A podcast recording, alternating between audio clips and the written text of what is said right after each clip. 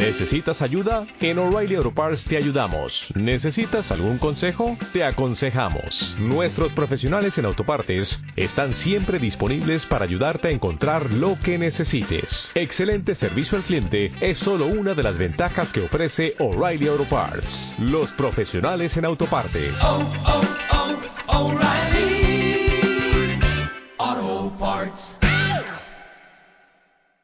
Besrat es un honor estar aquí con todas ustedes, gracias a las organizadoras, este bonito grupo Nashim, que se hacen muchas, muchas actividades para ustedes. Y hoy con el tema el privilegio de ser mamá por el Día de las Madres. Quisiera analizar primero que todo, alágicamente, si hay algún problema alágico de festejar el Día de las Madres. La Torah dice, son mamás todos los días. La Torah dice una de las mitzvot, de hecho lo leímos en la operación de la semana pasada, no debe uno imitar las costumbres de los goim. ¿Qué pasa con eso? ¿Dónde queda esa parte? Y además, en una ocasión escuché de mi papá, Sheikhieh, que el tema del Día de las Madres tiene un origen, a lo mejor no exactamente según la Torah. Entonces, ¿qué pasa con todo esto? ¿Se permite ir a un festejo del Día de las Madres? ¿Se permite darle un regalo a la mamá? ¿Se permite hablarle a la mamá y felicitarla por el Día de las Madres? ¿O es un tema que no se debe hacer? ¿Qué opinan? No está mal. No, que es por el Día de las Madres. Bueno, por alajá sí se permite, estuve investigando el alajá.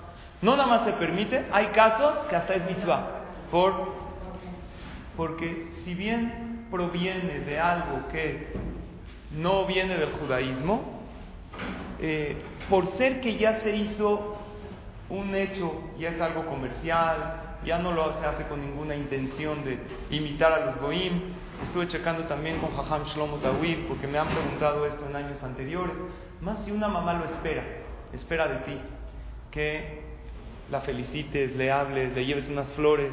Es una mitzvah. Tú no lo estás haciendo con una intención de imitar a los goyim, lo estás haciendo con toda la intención de agradecerle a tu mamá. O si tú eres mamá y estás esperando esto de tus hijos, no hay ningún problema según la halajá de hacerlo. Nosotros no lo hacemos con la intención de imitar a los goyim, sino después de que ya se hizo una costumbre y vivimos en el exilio, mientras no tomemos una costumbre de los goyim que sea mala, no es malo, agradecerles, decirles a las mamás lo maravillosas que son. Y aparte cuando se le pregunta a los jajamim, me acuerdo, primero que todo como usted menciona, en las escuelas, en todo, ay, no pasa nada. Siempre nos dicen, no, todos los días son el Día de las Madres en la Torah.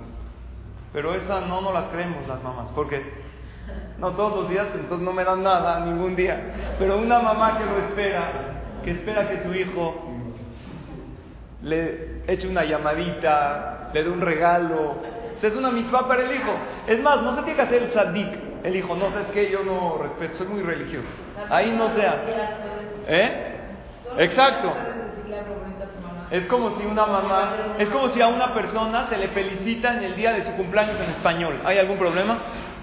No hay problema. Oye, pero no es según la Torah. No importa, lo está esperando.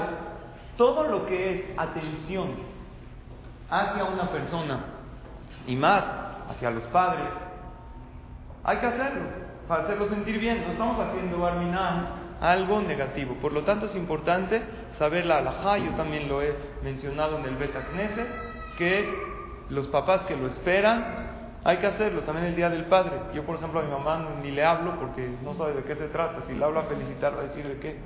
Hoy no es nada. No lo espero. No lo espero. Pero si alguien lo espera y hay que ir. No. Sí, no existe. No nos acostumbramos a eso. Pero la mamá que lo siente, de verdad es feo que le digan no se puede estar. Exacto, le dicen jara. Jazita, se sientan, ¿por qué no el Día de las Madres? O hay unos que le traen un regalo a su esposa. Mi esposa me dijo, oye, ¿por qué no me traes algo el Día de las Madres? Dije que le traigan los niños. Yo, cuando seas mi mamá, te traigo. Mi hermana pero tú no eres mi mamá. Exacto. Bueno, pues soy la mamá. Otra vez, ¿qué es? Pero ¿qué significa? Exacto, mamacita, ¿no? ¿Qué significa? ¿Cuál es la regla? Todo lo que el otro hace sentir bien, la Torah que te dice, no permitido, hazlo. Se va a sentir bien, ¿por qué no lo haces? ¿Ok? Hay una, una promoción del Palacio de Hierro. Mayo tiene un solo día. El tuyo, ¿no? Ya aprendieron de los papás que dicen que todos los días, ¿eh? No, eso es nada más para las mamás, para que soy totalmente palacio. Ok. Yo creo que la, después de ver el análisis alágico, que no solo no hay ningún problema, sino es bueno, es positivo cuando alguien lo espera, cuando una mamá lo necesita. Nosotras venimos aquí como mamás, que nos sirva como una reflexión. La pregunta sería, ¿soy una buena mamá? Esta pregunta nos la tendríamos que contestar honestamente. ¿Qué tanto merezco el festejo, el agradecimiento? ¿Cuánto he sacado mi potencial? Muy bien, tendríamos que preguntarles a ellos. Pero hay veces a los hijos, hay ciertas cosas que los papás los encerramos un poquito a la respuesta que queremos escuchar o no preguntamos aquello que realmente nos ayudaría para reflexionar y para superarnos en la vida. Vieron que hay una en los WhatsApps circulan así el Día de las Madres, frases de mamás, cosas. Una de ellas, ¿cuál es? Cuando estamos enojados, ¿qué le decimos a tu hijo? Cállate y contéstame. ¿Qué quieres del niño? En una ocasión vi una frase. Cuando son pequeños, les enseñamos a hablar y a caminar. Pero cuando crecen, ¿qué les decimos? Siéntate y cállate. No tenemos, hay veces, esas pequeñas contradicciones que ahí es cuando nos tenemos que A lo mejor yo como hijo, si a mi mamá le da mucho gusto que la felicite, lo haré. Pero yo como mamá tengo que hacer una reflexión sincera. ¿Qué tan buena mamá soy? Si vivimos en un mundo, en un país donde finalmente así los goyim acostumbrados, no importa, existe el Día de las Madres, pues haz una reflexión, es como otra vez regreso al tema del cumpleaños en español. Oye, no es el cumpleaños según la Torah. Sí, pero ya pasó un año, ¿verdad?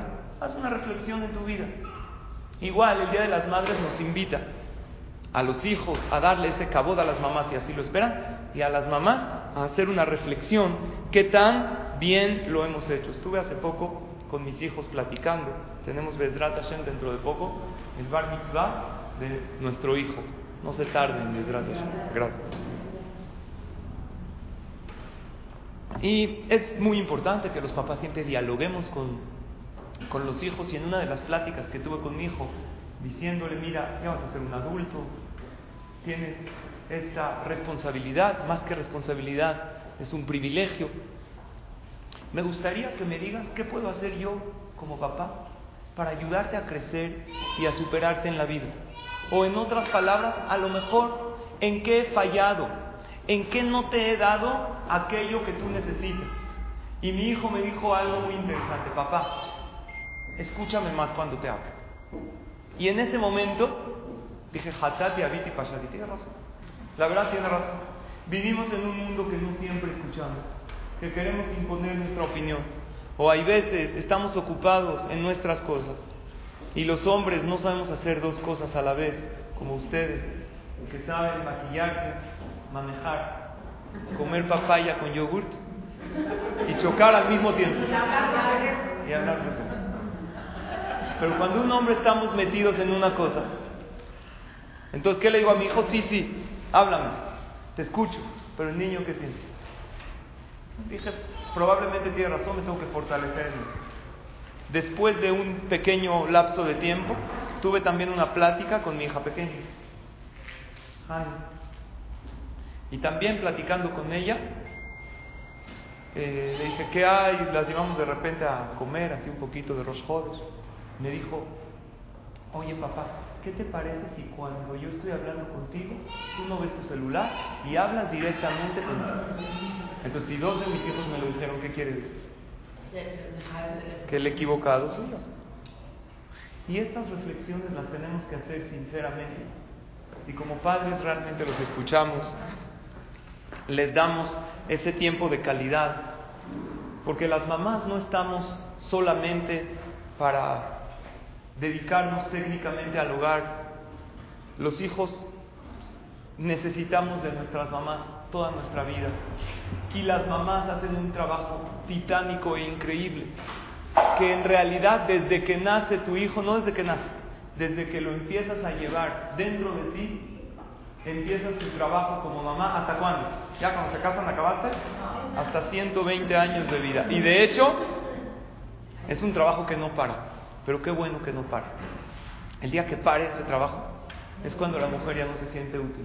La verajá más grande es que esta mujer, aunque siga y aunque ya casó a sus hijos y tenga nietos y bisnietos, siga ocupándose de ellos. ¿Qué verajá es? Una mujer que este trabajo de mamá no para nunca, que tiene que hacer mesas grandes para recibir a sus hijos, que tiene que aconsejarlos, que hablar con ellos, que comprarle un regalo, que ocuparse en él. Eso es el mejor trabajo. Por eso el tema de hoy no es el trabajo de ser mamá, es el que el privilegio de ser mamá. La mujer que tiene tantas cosas en su cabeza y tiene lugar para cada uno. Dicen, ¿por qué las mujeres encuentran todo rapidísimo? ¿No? Mandas a buscar algo a tu hijo, ¿lo encuentra o no lo encuentra? No está. No está. Llegas tú, lo ves y... ¿Y esto qué es? Pero mamá, ¿cómo lo encontraste? Yo siempre digo, si la mamá no lo encontró, ya desapareció para ti. No hay manera. La película Buscando a Nemo, ¿la vieron? Dicen que si lo hubiera buscado el papá, la mamá hubiera durado cinco minutos toda la película. Pero ¿cómo lo buscó el papá? Pregúntale a tu esposo que busque algo. ¿Qué hace? Te voy a hacer 20 mil preguntas. Oye, tráeme la leche, está a la mitad de la noche. Que está ahí, el bebé está llorando. En lo que yo lo agarro, lo saco de la cuna. Te empieza a preguntar, perdón. No, ahí está junto a la estufa, junto a la estufa del lado derecho o del lado izquierdo. Adelante o atrás. Está ahí, ¿cuántas cucharas? Ya, es que me paro yo y lo hago. ¿Por qué? Porque la mujer tiene esa parte que Hashem la creó así tan maravillosa, que puede abarcar, que puede estar en todo a la vez, que tiene esa fuerza increíble, que solo un ser que es la corona de la creación, que es la mujer, Hashem le dio esa habilidad. Hay una diferencia en la vida de dos conceptos. Hay lo que es valioso y lo que es indispensable. ¿Qué diferencia entre valioso e indispensable? si una persona tiene un trabajo, yo tengo un trabajo, ¿soy indispensable en ese trabajo? ¿Qué creen? Nadie es indispensable. Porque aún el que mejor lleva el trabajo, la empresa, si Barminan algo le pasa, ¿qué creen? Al otro día van a poner a alguien en su escritorio. Y a lo mejor le va a tomar un tiempito, pero lo va a llevar bien. Ni Moshe Rabbeinu fue indispensable.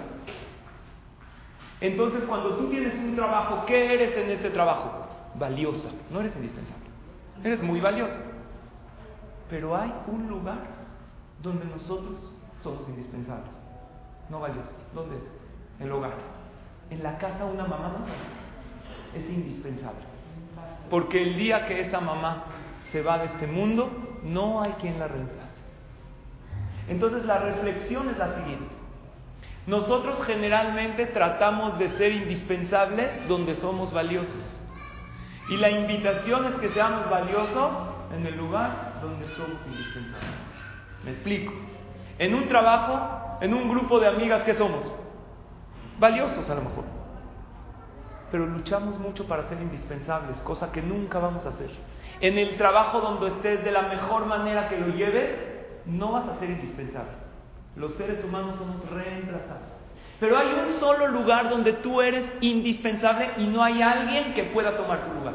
¿En dónde? En tu casa. Trata de ser valiosa en ese lugar. En donde eres indispensable, trabaja para ser valiosa. Y en donde eres valiosa, que es en tu trabajo, en tu sociedad, suficiente con ser valiosa. ¿Por qué? Porque no hay éxito fuera del hogar que compense el fracaso dentro del hogar. Por más exitosos que seamos afuera, por más títulos que tengamos, shiurim que demos, gente que ayudemos afuera, nunca va a compensar un papá o una mamá que fracasaron dentro de su hogar. Oye, pero tienes muchos éxitos afuera. Si como papá, como mamá, no desempeñaste tu papel al máximo, te está faltando de tu esencia. Porque como dijimos, es un privilegio tan grande ser mamá que cada día que sientas que ese trabajo es imparable y que digas, ¿cómo puede ser 24 horas? Nada más me duermo para agarrar energías para otra vez mandar a los niños y cuando los casas, como mencionó Tere, sigue uno trabajando por ellos y estando atrás de ellos es la verajá más grande que hay.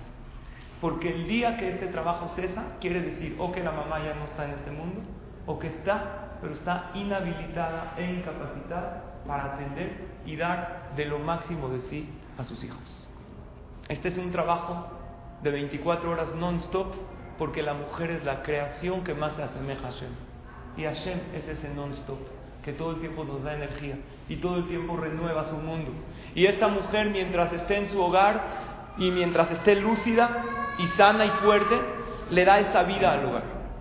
Cuando esta mujer, después de 120 años, no hay hombre que pueda compensar el vacío que una mujer el hogar. Entonces, ¿qué tengo que hacer? Como mamá, dar mi máximo y tratar de ser lo más valiosa en ese hogar que soy indispensable.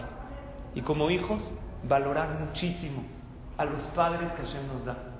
Dicen que de pequeños, ¿qué les dicen los hijos a los padres? Te quiero. Cuando son adolescentes, ¿qué les decimos muchas veces, tristemente? Te odio. Cuando son adultos y ya se casaron, ¿qué les dicen? Te necesito. Y cuando estos hijos son más, más adultos, te extraño. Los papás no son eternos, hay que aprovecharlos. Son un regalo maravilloso que Hashem nos da en la vida y nosotros como padres somos ese regalo maravilloso para nuestros hijos. Esforcémonos en ser realmente valiosos en ese hogar que somos indispensables. A ver, nada más porque es la directora de Nashim de ¿Cuándo? Es verdad. Está correcto. Te admiro. Antes de te extraño. Hay que decir las cosas cuando las podemos decir.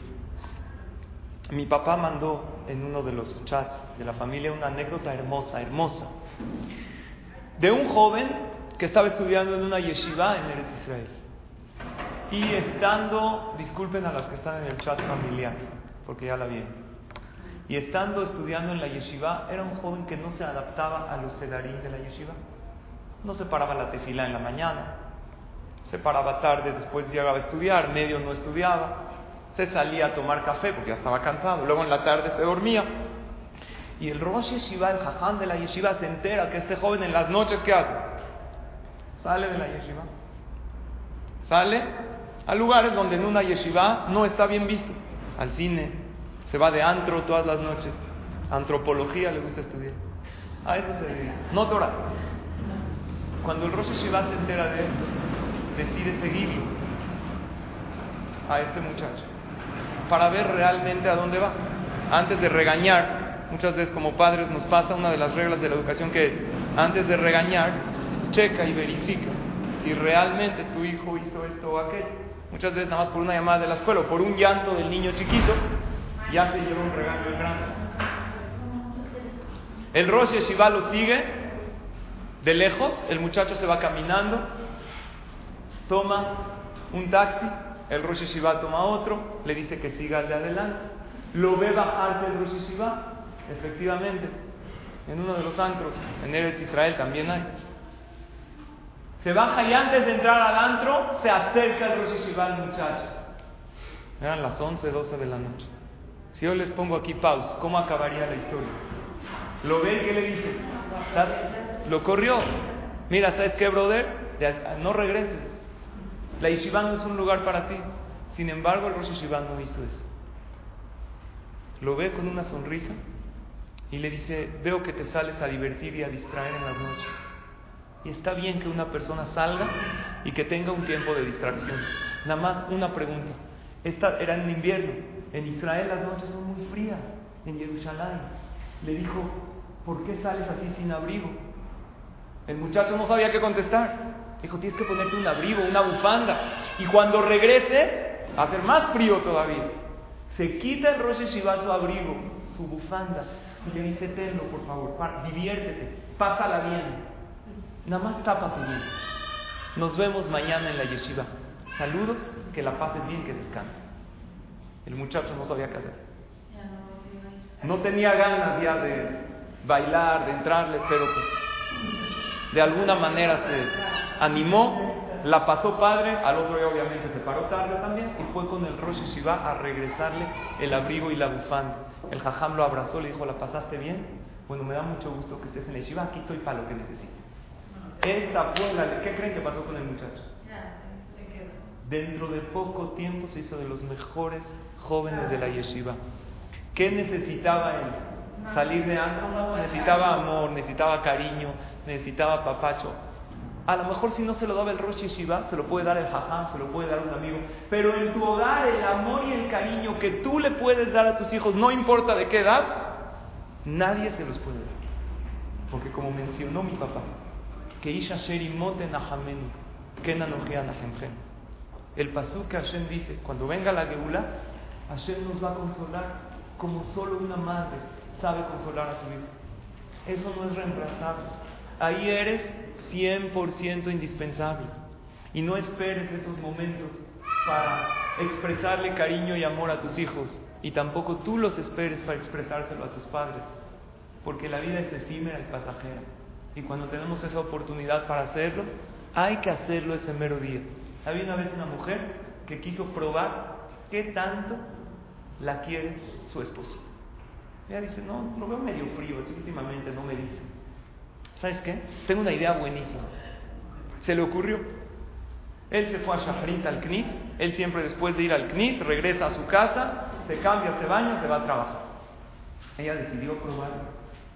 Le escribe un recado y le dice, Moy, lo nuestro no ha funcionado después de varios años de matrimonio. He decidido irme de la casa. No trates de detenerme, ya es una decisión tomada habla con mi abogado para arreglar todos los papeles del divorcio. Dentro de un rato voy a venir por mis cosas. Con sin mucho cariño,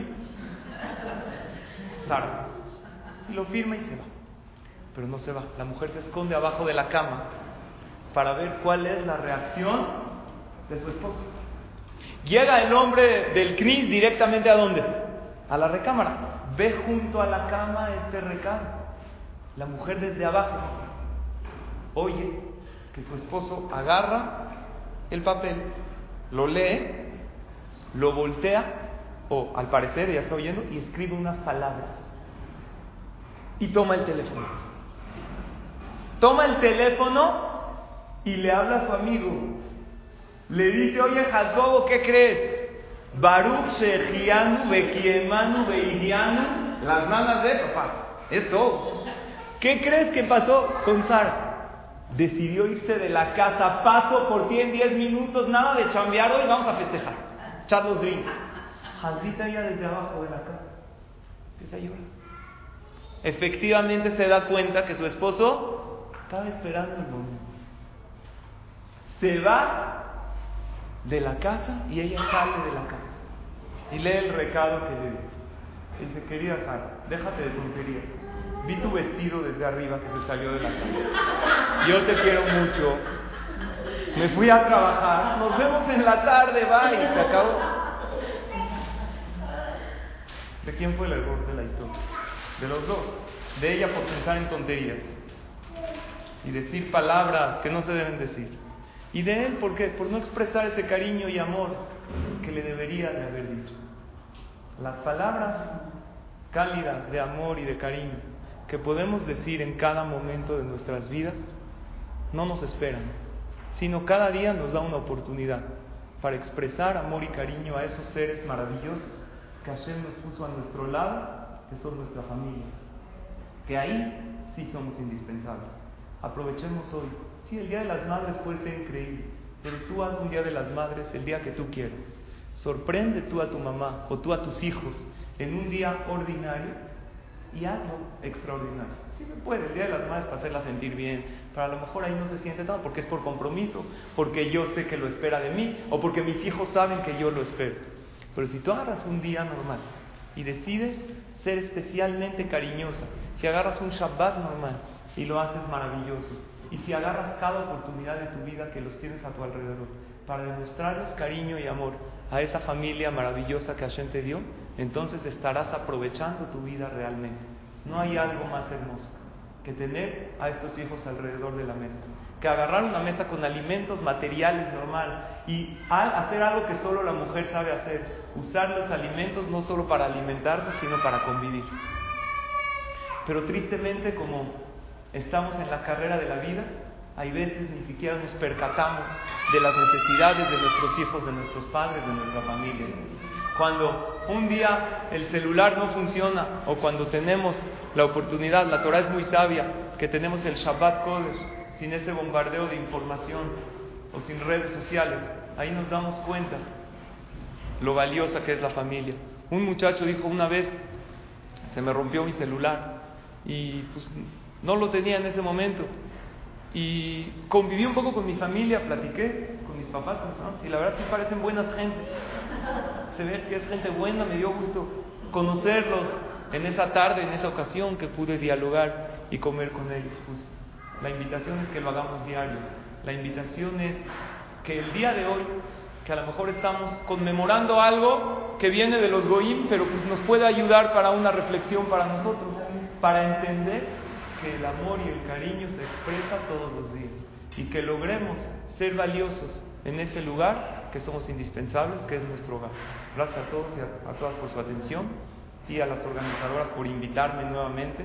Saben que siempre es un honor y un gusto poder estar aquí y compartir juntos unas palabras de Torah, palabras de reflexión. Felicidades a todas las mamás, que tengan muchas satisfacciones, que desempeñen su papel maravilloso como madres y a lo mejor un punto más, dale un regalo a tus hijos. Dile, ven, este Día de las Madres, el título me lo diste tú. Como el título de mamá me lo diste tú, te quiero dar un regalo. ¿Sabes cuál es el regalo? Voy a ser una mejor mamá para ti. Te voy a dedicar más tiempo, te voy a escuchar más, te voy a dar ese tiempo de calidad y te invito a que me digas cómo puedo ser una mejor mamá. Gracias por el regalo material que tú me diste. Pero como tú me diste ese título de mamá, yo te quiero dar el regalo maravilloso que es ser una mejor mamá para ti, desempeñar mi papel al máximo. Gracias nuevamente por su atención. ¿No te encantaría tener 100 dólares extra en tu bolsillo? Haz que un experto bilingüe de TurboTax declare tus impuestos para el 31 de marzo y obtén 100 dólares de vuelta al instante. Porque no importa cuáles hayan sido tus logros del año pasado, TurboTax hace que cuenten. Obtén 100 dólares de vuelta y tus impuestos con 100% de precisión. Solo con Intuit TurboTax. Debes declarar para el 31 de marzo. Crédito solo aplicable al costo de la presentación federal con TurboTax Full Service. Oferta sujeta a cambios o cancelación en cualquier momento.